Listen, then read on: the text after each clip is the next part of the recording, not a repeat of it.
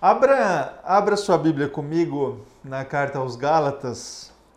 Nós estamos aqui partindo para a última último momento aqui dessa carta, a terceira parte aqui, a parte final da carta aos Gálatas. E como eu disse a vocês, nós estamos percorrendo toda a carta, lendo todos os versículos, todos os capítulos, e a gente vai dentro aí de algumas semanas encerrar essa carta, a leitura, a exposição dessa carta. Nós estamos no capítulo 4 e eu vou ler hoje a partir do versículo 8 e eu leio até o final do capítulo 4, no versículo de número 31. Acompanhe comigo então a leitura do texto que diz assim: Antes, quando vocês não conheciam a Deus, eram escravos daqueles que por natureza não são deuses. Mas agora, conhecendo a Deus, ou melhor, sendo por ele conhecidos, como é que estão voltando aqueles mesmos princípios elementares, fracos e sem poder? Querem ser escravizados por eles outra vez? Vocês estão observando dias especiais, meses, ocasiões específicas e anos. Temo que os meus esforços por vocês tenham sido inúteis. Eu lhes suplico, irmãos, que se tornem como eu, pois eu me tornei como vocês. Em nada vocês me ofenderam. Como sabem, foi por causa de uma doença que lhes preguei o Evangelho pela primeira vez. Embora a minha doença lhes tenha sido uma provação, vocês não me trataram com desprezo ou desdém. Ao contrário, Receberam-me como se eu fosse um anjo de Deus, como o próprio Cristo Jesus. Que aconteceu com a alegria de vocês? Tenho certeza que, se fosse possível, vocês teriam arrancado os próprios olhos e dá-los a mim. Tornei-me inimigo de vocês por lhes dizer a verdade? Os que fazem tanto esforço para agradá-los não agem bem, mas querem isolá-los a fim de que vocês também mostrem zelo por eles. É bom sempre ser zeloso pelo bem e não apenas quando estou presente. Meus filhos, novamente estou sofrendo dores de parto por causa, por sua causa, até Cristo, até que Cristo seja formado em vocês. Eu gostaria de estar com vocês agora e mudar o meu tom de voz, pois estou perplexo quanto a vocês. Digam-me, vocês, os que querem estar debaixo da lei, acaso vocês não ouvem a lei? Pois está escrito que Abraão teve dois filhos, um da escrava e outro da livre. O filho da escrava nasceu de modo natural, mas o filho da livre nasceu mediante promessa. Isso é usado aqui como ilustração. Essas mulheres representam duas alianças. Uma aliança procede do Monte Sinai e gera filhos para a escravidão. Esta é Agar. Agar representa o Monte Sinai na Arábia e corresponde à atual cidade de Jerusalém, que está escravizada com os seus filhos. Mas a Jerusalém do Alto é livre e é a nossa mãe.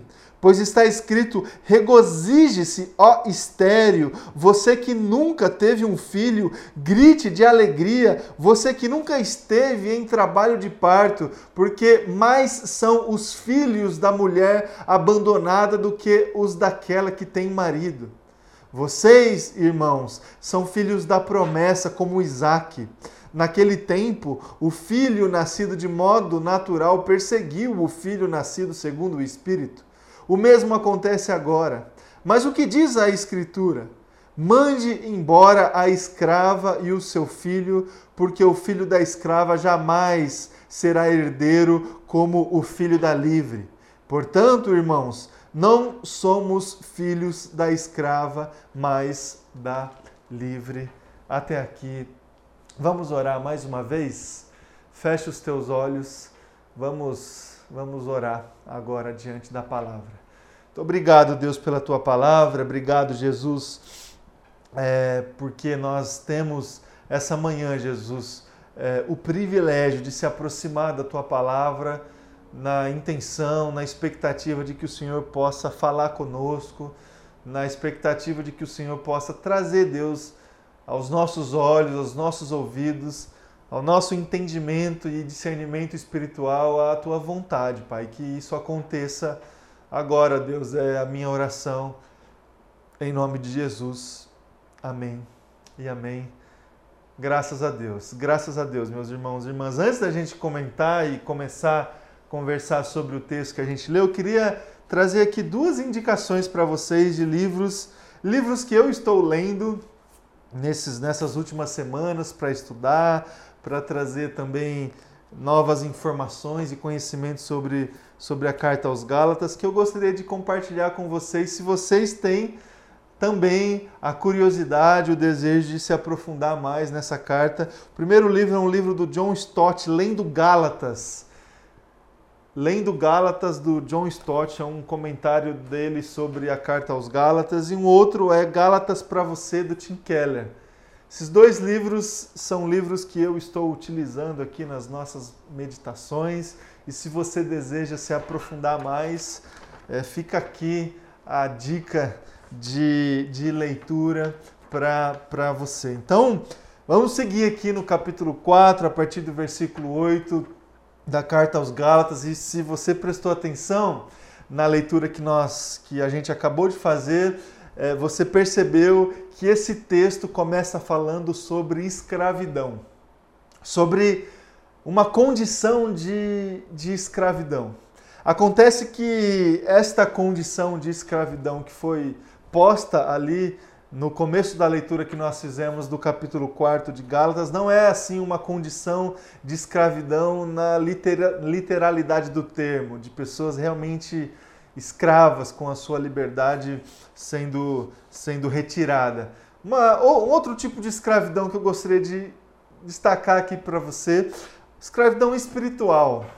Uma escravidão que tem a ver com a nossa fé, uma escravidão que tem a ver com a nossa espiritualidade, uma escravidão que tem a ver com a nossa relação com Deus, com a nossa vida, com a ligação que a gente tem ou não tem com o nosso Criador, a ligação que a gente tem ou não tem com a vontade de Deus, é, a ligação que a gente tem ou não tem com as coisas de Deus. A gente pode sim, a gente corre risco, sim.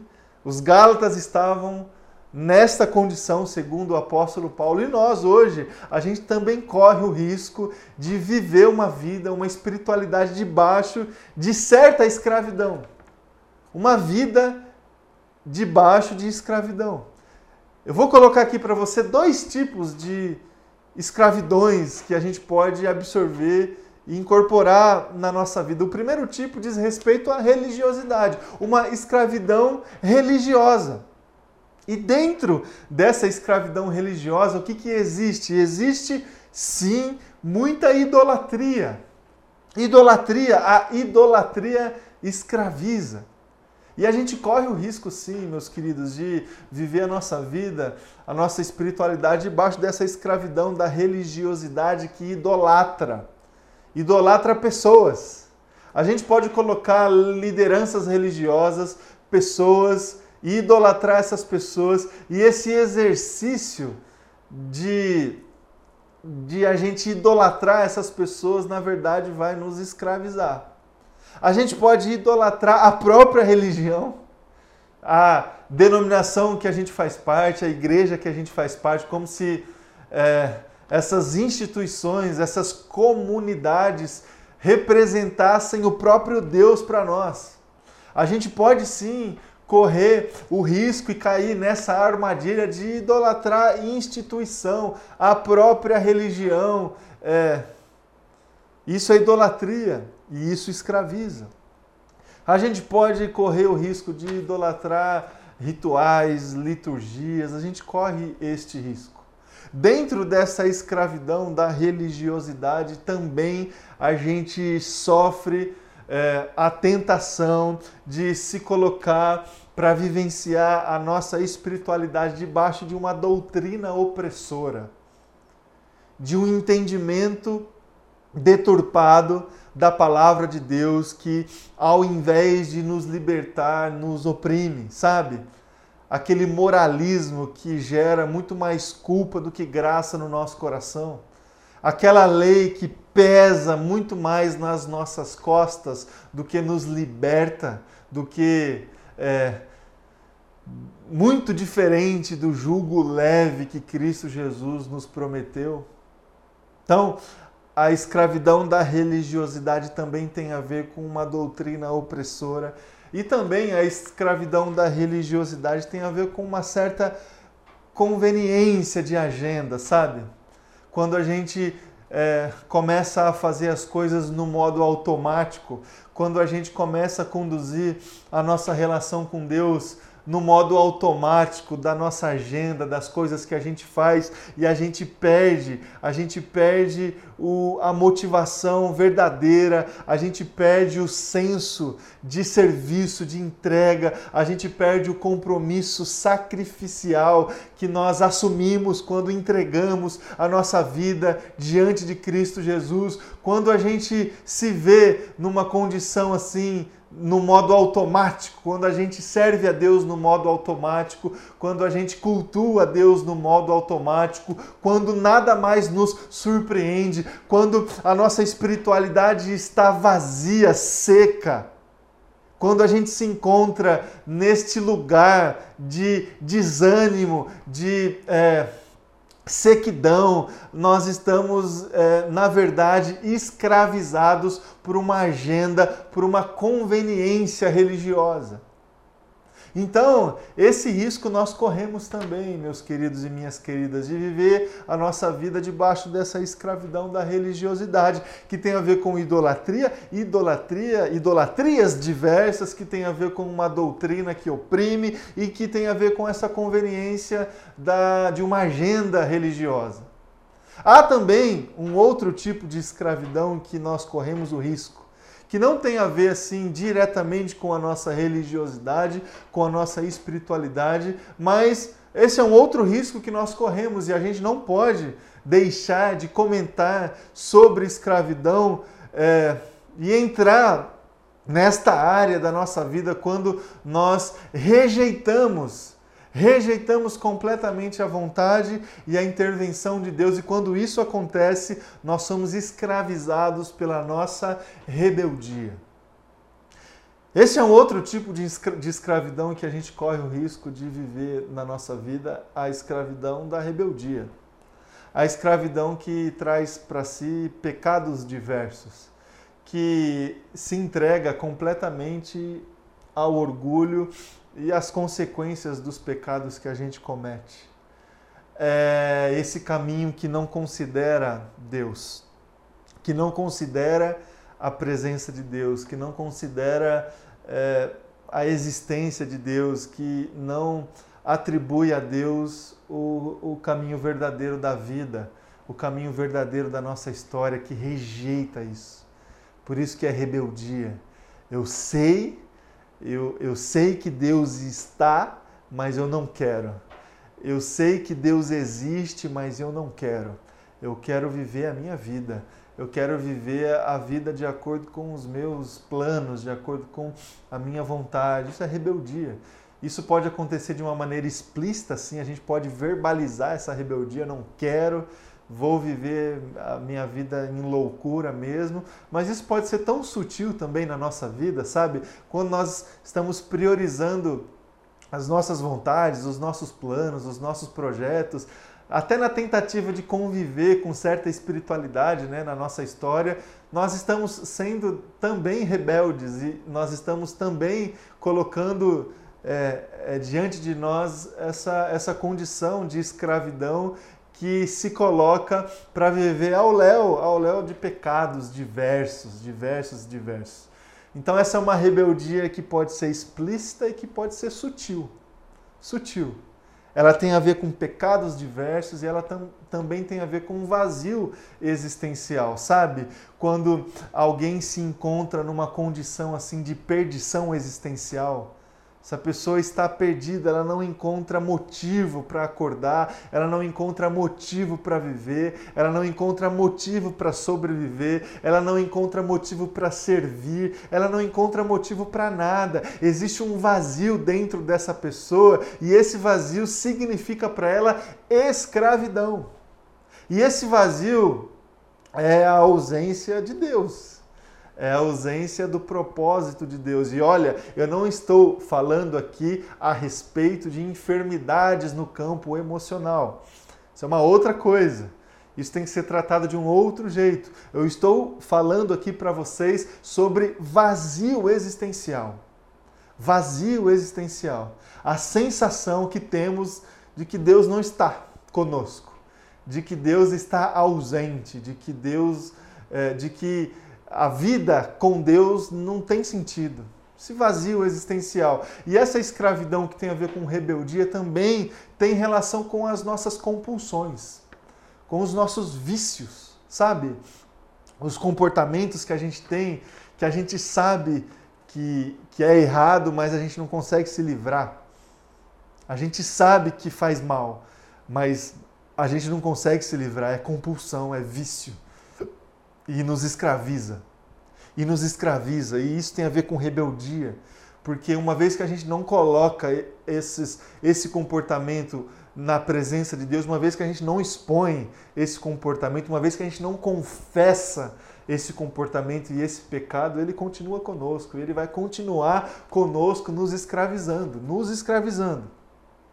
Então são esses dois tipos de escravidão que eu gostaria de colocar aqui para você, para a gente conversar e depois chegar a um caminho que vai nos dizer e nos apontar para uma outra direção, a direção que Cristo nos propõe, que é a direção da liberdade. Acontece que se a gente viver a nossa vida debaixo da escravidão da religiosidade, debaixo da escravidão da rebeldia, o nosso destino é a morte. A morte espiritual. A morte espiritual. E viver, meus irmãos e irmãs, viver nessas condições Viver debaixo de escravidão, e eu não estou falando aqui de uma maneira literal, porque se eu estivesse falando aqui de uma maneira literal, os termos deveriam ser muito mais duros, né? Porque viver numa condição de escravidão literal talvez seja a pior das vivências. É, a pior das vivências. Estou dizendo aqui sobre escravidão espiritual. E viver nessas condições de escravidão espiritual é, a tragédia completa, é não desfrutar do que Deus tem para nós. Do que Deus tem para nós. É a gente passar a nossa vida vivendo distante do que Deus preparou para nós. Da graça que Ele preparou para nós. Da bênção que Ele preparou para nós. Da alegria, do contentamento que Ele preparou para nós. Imagine você, meu irmão e minha irmã, se alguém passar a vida toda a vida toda debaixo de escravidão espiritual e não conseguir em nenhum momento da sua vida desfrutar da verdadeira felicidade que Deus tem para nós. Imagine você, alguém, passar a vida inteira correndo atrás dessa tal felicidade e não encontrar. Imagine você, alguém, passar a vida toda procurando algo, procurando algo para lhe satisfazer, procurando algo para preencher o vazio e não encontrar.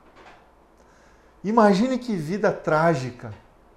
Essa é a vida debaixo de escravidão. Essa é a vida debaixo da escravidão, da religiosidade, essa é a vida debaixo da rebeldia. Nós nós temos o privilégio de se aproximar da palavra do Senhor para que esta palavra nos que essa palavra possa nos apontar um outro caminho. É o que nós estamos vendo, é o que a gente está percebendo na leitura desta carta que Paulo escreveu aos Gálatas. Paulo, de uma forma insistente, ele está completamente empenhado em abrir os olhos dos Gálatas em relação a essa condição da escravidão. Paulo está empenhado em fazer isso, e aqui no texto que nós lemos a gente percebe até um tom diferente no apóstolo Paulo. Quando ele escreve, não sei se você percebeu, eu gostaria de estar diante de vocês para mudar o meu tom de voz, para, quem sabe, convencer vocês a sair desta condição de escravidão Paulo está empenhado e se esforçando para exortar esses irmãos diante dessa condição. E nós temos o privilégio, meus irmãos e irmãs, de olhar para esses textos aqui e se colocar no lugar desses Gálatas para também receber essa exortação. E Paulo, nessa insistência, nesse empenho, nesse esforço de apresentar é, essa tese que ele está colocando aqui da liberdade, ele novamente resgata histórias, textos da lei antiga. Ele resgata a história de Sara e de Agar. Você conhece a história Sara? Sara é Sara, esposa do Abraão, recebeu Abraão uma promessa que é, seria pai, seria pai já em tenra idade. E a história, você sabe, é, Abraão desconfiou dessa promessa de Deus e, junto com a sua esposa Sara, resolveu ajudar a Deus e, na ideia, na proposta de Abraão ter um filho com a, a serva ali, a escrava Agar. E Abraão teve um filho com, com Agar. Só que este filho que Abraão teve com Agar não foi, não era o filho prometido por Deus. O filho prometido por Deus chegou chegou Isaac. Isaac, filho da promessa. E Ismael, filho de Agar, a gente costuma dizer que Ismael é o filho da pressa. Isaac, o filho da promessa, Ismael, o filho da pressa. O texto que lemos aqui, o apóstolo Paulo aos Gálatas, diz o seguinte: Isaac, o filho da livre, Ismael, o filho da escrava. Nós, nós somos, somos fruto da promessa de Deus. Nós somos esses filhos da promessa de Deus. Então, nós somos filhos da liberdade, filhos da livre. Por isso, nós não devemos nos submeter ao jugo da escravidão. Não devemos nos submeter ao jugo da escravidão, nós somos filhos da promessa. De que forma, então, meus irmãos e irmãs, seremos livres? De que forma, então, nós viveremos essa vida em liberdade? O versículo 19 que o apóstolo Paulo escreveu aqui, que nós acabamos de ler, nos traz uma chave para a gente entender esse caminho da liberdade. Seremos livres na medida que Cristo seja formado em nós. Eu vou repetir. Nós seremos livres na medida que Cristo seja formado em nós. Como é que Cristo é formado em nós? Como é que Cristo entra dentro de nós e começa a fazer parte da nossa vida e parte da nossa história? Em primeiro lugar, Cristo é formado em nós através de libertação.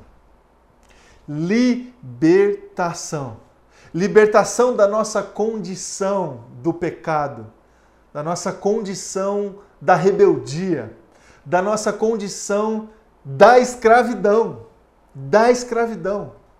Deus se colocou diante de nós através de Cristo Jesus para nos libertar. Libertar do quê? Libertar do pecado. E nós devemos experimentar este batismo de Cristo Jesus que nos liberta para que Cristo seja formado em nós. Cristo é formado em nós quando nós somos nova criação, nova criatura. Quando a gente participa, desfruta dessa obra da transformação, esse novo nascimento que Cristo efetua, gera em nós. Esse nascimento espiritual que nasce do Espírito, que nasce do Espírito. Evangelho de João, capítulo 3, versículo 5, Jesus, conversando com Nicodemos, diz assim: Digo-lhes a verdade, ninguém pode entrar no reino de Deus se não nascer da água e do Espírito. Essa libertação tem a ver com esse batismo do Espírito Santo nas nossas vidas. Esse batismo que não gera em nós sinais assim é, apenas exteriores, mas esse batismo do Espírito Santo que muda completamente a nossa vida e que nos liberta da escravidão do pecado, que nos liberta da escravidão, da rebeldia da condição que o pecado gera na nossa vida. Em segundo lugar, como é que Cristo é formado em nós? Através da palavra. Cristo é formado em nós através da Sua palavra. A palavra de Deus nos liberta, nos liberta. A palavra de Deus é viva, eficaz. Quando nós recebemos a palavra de Deus no nosso coração, com fé dentro do nosso coração, assumindo, assumindo a nossa completa dependência dele, quando nós recebemos essa palavra, que é a verdade e que é Cristo, essa palavra nos liberta e nos aponta um caminho. Jesus Cristo é a verdade. Jesus Cristo é a palavra. Jesus Cristo é o caminho. Cristo é formado em nós quando nós nos submetemos à palavra de Deus, à palavra do Senhor. Por isso da importância, meus irmãos e irmãs, de a gente ter acesso, ter contato, ter intimidade, proximidade com a palavra de Deus. Com a palavra de Deus, a palavra de Deus é o nosso alimento. A gente precisa se alimentar dessa palavra todos os dias, porque é esta palavra que vai, que vai nos manter neste caminho que Cristo se coloca diante de nós para forjar o nosso coração, para se formar em nós, para se formar em nós. Evangelho de João, capítulo 8, versículo 32, e conhecerão a verdade, e a verdade os libertará. Este versículo, que inclusive está sendo utilizado nos nossos dias de uma maneira completamente equivocada, este versículo nos aponta a verdade, a palavra que liberta. O que, que nos liberta? A verdade. E o que é a verdade? Cristo Jesus. Cristo Jesus. A verdade aqui não é uma construção de narrativas. A verdade aqui não é a verdade que eu acredito. A verdade aqui não é a verdade que corresponde com a cosmovisão que eu tenho das coisas, do mundo, das pessoas. A verdade aqui é a verdade de Jesus Cristo. E Jesus Cristo, que é a verdade e que é a palavra, nos liberta. Nos liberta. Então Cristo é formado em nós através da libertação. Cristo é formado em nós através da palavra e Cristo é formado em nós através do sofrimento. Cristo é formado em nós através do sofrimento. Nós somos forjados em Cristo Jesus pelas nossas experiências. A gente não conhece completamente a metodologia de Deus. Mas o que a gente sabe é que quando nós estamos passando por problemas, dificuldades, angústias, sofrimentos, Deus está conosco e o nosso coração está completamente aberto, sensível para receber, para absorver o próprio, o próprio Deus e o próprio Cristo em nós, nos consolando, nos acalmando, nos direcionando, nos forjando, nos é, trazendo para nós crescimento, maturidade. Esse é um método de Deus. Quando diante dos sofrimentos, diante das dificuldades, Deus está ali conosco, fazendo com que a gente tenha todas as condições de crescer, de amadurecer. E dessa forma Cristo é formado em nós. Cristo é formado em nós na medida da nossa perseverança. Quando nós perseveramos no dia mal, quando nós perseveramos diante da angústia e do sofrimento, Deus, Cristo Jesus, é formado em nós. Capítulo 16 do mesmo Evangelho de João, versículo 33: Neste mundo vocês terão aflições, contudo, tenham ânimo, tenham ânimo, eu venci o mundo. Palavras, palavras de Jesus para você, meu irmão e minha irmã. Que você consiga viver na sua vida a liberdade que Cristo propõe a você.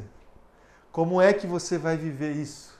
Na medida que Cristo é formado, é forjado em você, no seu coração e na sua história.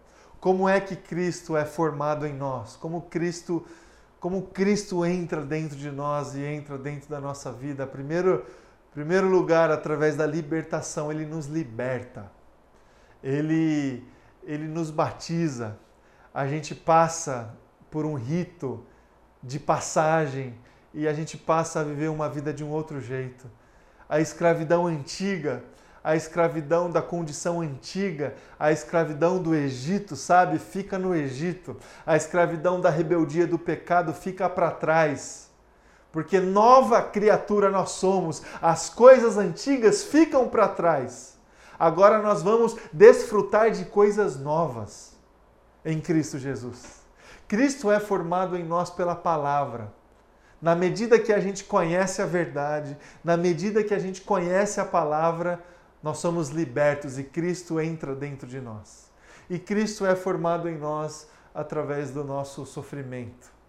Por mais difícil, por mais contraditório que isso seja, quando nós estamos vulneráveis, quando nosso coração está sensível, nós estamos também abertos para receber a graça, o cuidado e o crescimento que Cristo Jesus nos oferece que você tenha todas as condições, meus irmãos e irmãs, de viver a tua vida com Cristo. Que Cristo seja com você. Que Cristo seja formado em você, que seja assim. Vamos orar. Se coloque diante de Deus e vamos é, se colocar em oração agora para que Deus tenha misericórdia da minha vida e da sua vida. Vamos orar. Feche os teus olhos e ore ao Senhor. Muito obrigado, Pai, pela tua palavra. Obrigado, Jesus, porque encontramos a fonte de sabedoria, de riqueza para nós e para nossa vida quando nós nos colocamos diante da tua palavra. Deus, nós corremos riscos, Pai, nas nossas vidas de viver a nossa vida debaixo de escravidão. Debaixo da escravidão da religião, debaixo da escravidão da religiosidade, debaixo da escravidão do pecado, da rebeldia, das nossas compulsões, dos nossos vícios. Deus, eu quero clamar, Pai, para que o Teu Espírito Santo possa nos libertar, Deus, de todo tipo de escravidão. De todo tipo de escravidão. Venha, Deus, formar em nós, formar em nós, Deus, a Tua vontade e a Tua vida dentro de nós. Nos liberta, Pai. Liberta a nossa vida, liberta o nosso coração de todo mal, de todo pecado. Deus, eu